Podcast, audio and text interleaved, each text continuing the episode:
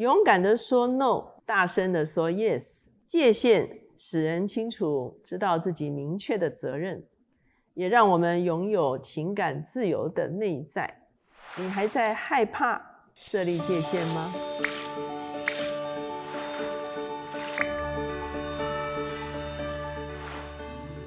大家好，我是乔美伦老师，每两周一次在乔氏书房和大家见面。今天我们的单元是天书橱窗。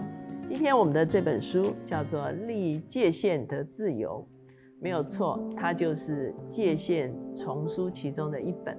事实上，这本书就是第一本界限，哈，中文翻成过犹不及，哈。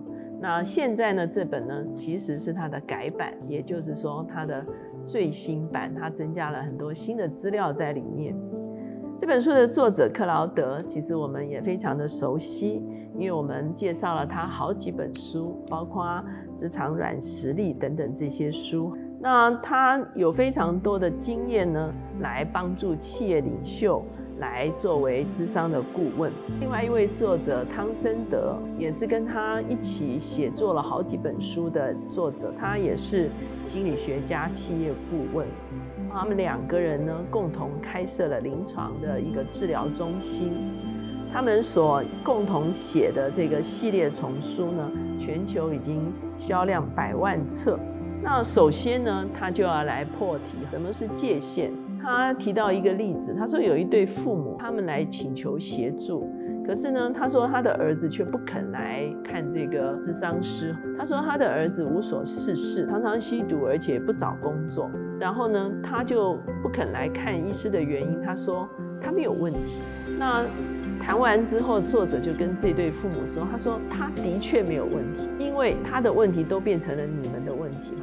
那我们就知道这对父母的真正的问题就是他的父母急忙着替这个儿子解决所有的问题啊，所以这个儿子声称他没有问题哈。所以呢，最重要的就是父母要跟这个儿子中间呢，能够画出界限。”作者就提到，他说在圣经中间，好，在加拉太书有两次提到这个重担，哈，担子。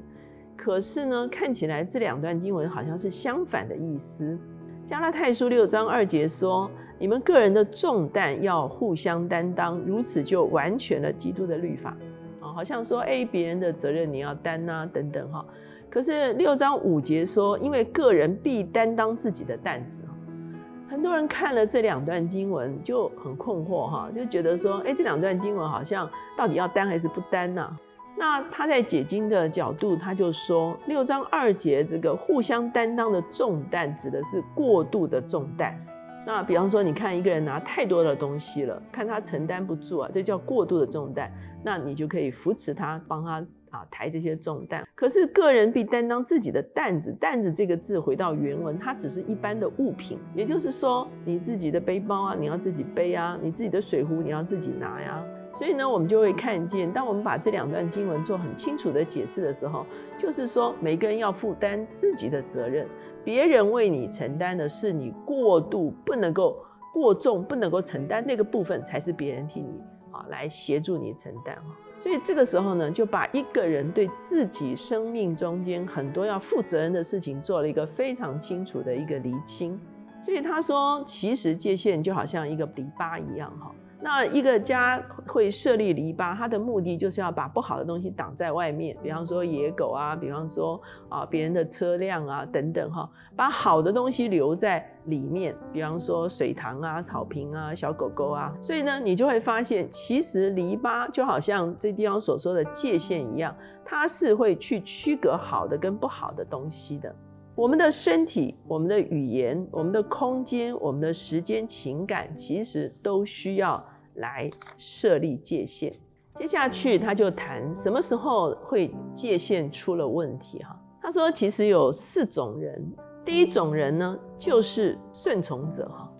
那这种人呢，他不能够对别人说不哈，他说不出不来哈。如果他说不的话，他就感觉到非常罪恶感，他就会被别人所控制，他没有办法设立界限。那第二种人呢，叫做控制者。所以你会发现，顺从者跟控制者往往是相对的。控制者呢，他们是不能够接受别人对他们说不。如果你对他说不，他就非常用侵略性的方式来操纵人，然后呢侵犯别人的界限，所以他不容许别人对他说不。哈，第三种人呢是所谓无反应者。无反应者呢，就是他听不见别人的需要，他沉迷在自己的需要或憎恶别人的需要。哈，所以他没有办法对别人的需要说 yes。那第四种人呢，就是逃避者。逃避者的问题是，他向好事说不，他不能够接受任何好的事情临到他，所以呢，这个就是他反而把很多好的事情给失去了哈。所以呢，这四种人呢，其实都是界限出了问题哈。当界限出了问题的时候呢，往往就造成了人际关系非常多的问题跟紧张。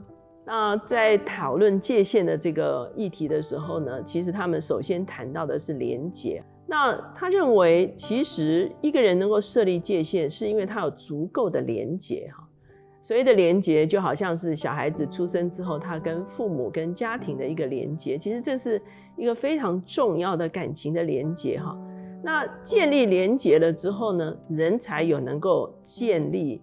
界限，那很多人在建立界限这件事情上有一些迷失，所以迷失就是一个错误的解释、错误的想法了。第一个呢，迷失就是说，如果我设立界限的话，我是一个自私的人。我们知道有些侵犯者他也会用这个东西来情感勒索了哈。第二个呢，界限是不顺服的征兆哦，你为什么不听我的这个要求哈？那第三个呢，如果设立界限可能会受伤害。有些这个家暴的情况哈，就是不从的时候会被伤害。第四个，如果设立界限会有别人受伤，好，我跟你说 no 哈，你可能就很受伤哈。设立界限表示我在生气哈，我好像一设立界限说这个事情是不可以哈，那好好像就被误解说我是在生气。他人设立界限会伤到我啊，这种人就是啊不能够忍受别人对他做拒绝的事情了哈。界限会引起罪疚感啊！我是不是应该满足人家所有的需要啊？第八，有了界限就会自断后路哈！你现在不帮我，我将来也不帮你哈！所以这些都是人不敢设立界限的一些迷思。可是事实上呢，我们越不懂得设立界限，其实在关系上就会有一个越不健康的一个关系。他特别谈到，我们很多时候需要跟原生家庭有一个很好的界限。父母会在原生家庭的关系中间做了一些过度的需求哈的表达，就是说你应该怎样，你应该怎样，所以造成了孩子跟父母原生家庭的关系其实就会是一个紧绷的关系。其实我们华人的很多家族也会有这个问题了哈。所以他说，如果要学会跟家族，就是原生家庭设立界限的话，第一个你要很清楚知道你是有归属的哈，你是上帝的儿女啊。其实这是一个很重要的连结哈。然后找出你跟原生家庭的冲突点是什么？是时间呢？是金钱呢？好，是听不听话呢？那问题是发生一些什么样的问题？然后就要开始练习啊立界限的技巧。比方说，当你要说 no 的时候，你要用什么方式来说 no 哈？你要用说完 no 之后，你要用什么态度来相处？用什么态度来自处哈？然后可能也需要学会饶恕哈，因为以前可能有太多紧张的关系哈。最后呢，要因为自由而去爱，是在自由的里面爱对方哈，而不是在被控告的里面或者是罪疚的里面来爱对方哈。那事实上呢，我们也需要跟朋友有好的界限哈。所以呢，什么是朋友，什么是同事，什么是工作伙伴哈，其实它的界限是不一样的。再来的时候，就是在自己的这个核心家庭跟配偶之间，其实也是要有界限。那当然啊，基督徒也会有一些问题哈。以佛所书就是特别讲到说，妻子要顺服丈夫，对不对哈？那很多时候丈夫就会用这一个经文来说，妻子一定要顺服哈，以至于妻子好像没有办法说 no，没有办法设下界限哈。可是作者特别提到说，他说在以佛所书五章在谈这个夫妻之前呢，他首先讲到的是说，又当存敬畏基督的心彼此顺服。所以他说，其实，在夫妻关系中间，彼此都应该学习顺服哈，而不是一味的只是要求妻子顺服丈夫，以至于妻子好像不能够对丈夫设界限，不能说 no，或者是期待调整彼此的关系。他说，往往在婚姻关系中间，一定是其中一方很清楚的设立了界限，就是说，如果你这样做，我可能会暂时离开哈，我不要跟你争吵；如果你这样做，我大概会怎么样怎么样哈。所以，当设立界限之后，其中的另外一方才会开始真正的成长，不然的话，很多时候就是把自己的责任丢给对方哈。那当然，我们也需要跟儿女设立界限，教导他们，培养他们的。责任感，那教导他们怎么样保护自己，不受侵犯，不受诱惑，需要对自己的需要负责任，主动的表达自己需要，而不是要家人去猜你的这个需要，不要把事情怪罪别人，需要帮助，可是不能够一直依赖，要拥有自主和选择的感受，可以自己做出选择，可是结果你要自己负哦。不只享受如何迟延？哈，不是说我要马上就要。尊重别人的界限，比方说兄弟姐妹，那别人尊重你的界限，你要尊重别人的界限哈。而且随着孩子的年龄不同，界限也都不同。那再来的时候，他就谈到这个，我们在工作上也需要设立界限。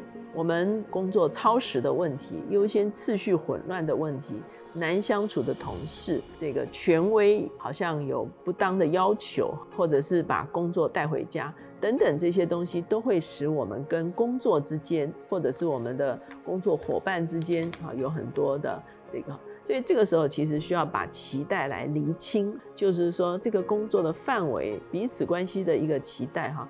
那重新找着对工作的认同、热情和能力的时候，哈，就会对工作有一个好的界限。那他在这个书中，哈，其实他提到一个新的东西，哈，是比较现代，就是现在是数位时代，哈。他举了一个例子很有趣，哈，他说十年前他去打高尔夫的时候，他发现有一个医生，那那个医生就是说我很方便啊，因为我有 B B 扣，哈，你看那个时候还是 B B 扣的时代，哈。他说：“只要有急诊哈，那他们就会打 B B 扣给我哈。然后呢，啊，刚好医院又很近。他说我回去的时候，救护车都还没有到。所以呢，他就发现说，哇，世界上有可以这样工作的形态的人哈。那不必一直待在工作场域哈，而是随叫随到。他说，可是十年后的时候，他发现所有的人的工作几乎都已经是在这种形态中了哈。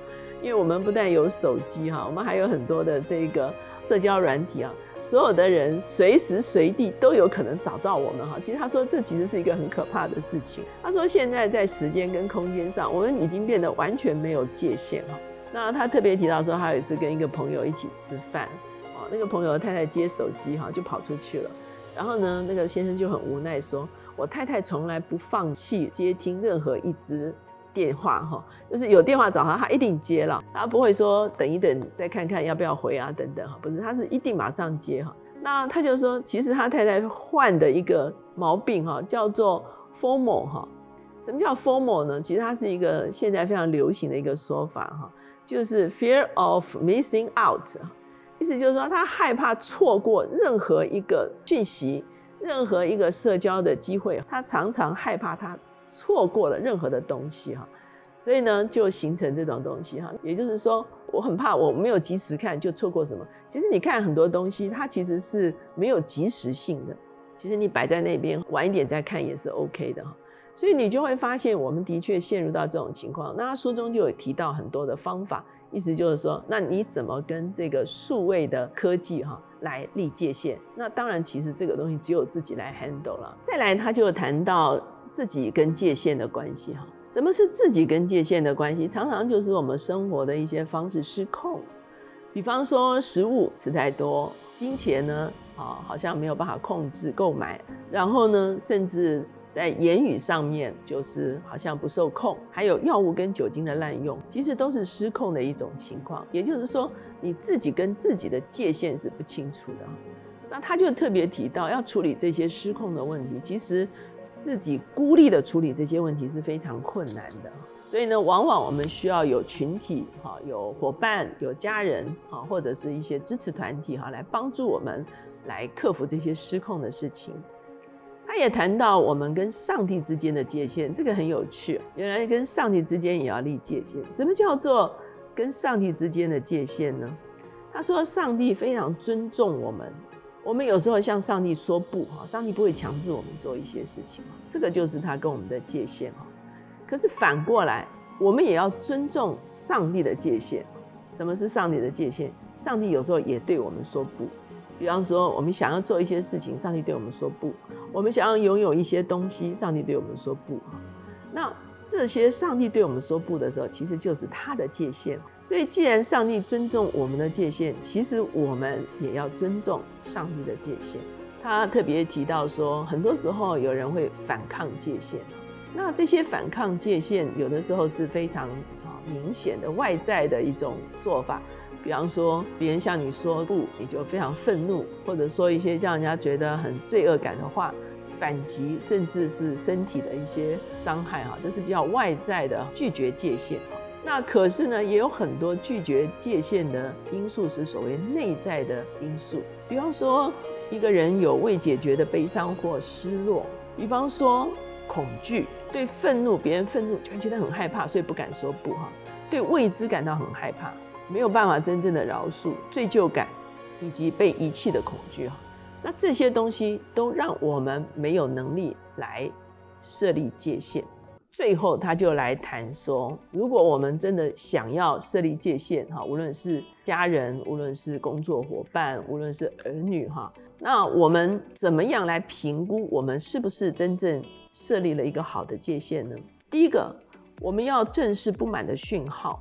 也就是说，当别人错误对待我们的时候，我们要知道这是一个错误的对待。第二个，受界限爱好者的吸引，也就是说，发现有的人很有界限，其实他活得非常好，哇，那我们就开始知道说，哦，其实设界限是一件好的事情哈。第三个，加入界限团体哈，也就是说，当你要练习设立界限的时候，可能你需要有个好的支持团体哈。有的时候，教会可以是好的支持团体，你属灵的伙伴是好的支持团体哈，甚至一些智商啊系统哈，也是一个好的支持团体哈。第四个，要珍惜自己的宝贝啊，也就是说你要看重你自己啊，你要知道你自己是有价值的，然后就开始练习说不。这个练习说不其实是一个很重要的能力哈，即便说不之后好像感觉到罪疚，可是仍然要选择喜乐。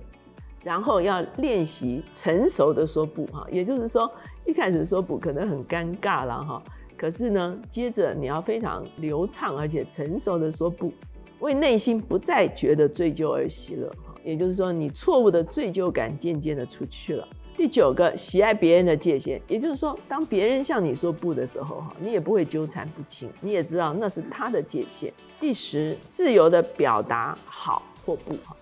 就像我们前面所说的，勇敢的说不，大声的说 yes 哈。所以呢，这个时候对你来说，说 no 或说 yes 已经是非常自由的哈。第十一个，按着价值观来设定界限，很清楚的来设定界限哈。所以呢，今天这本《立界限的自由》这本书就推荐给大家。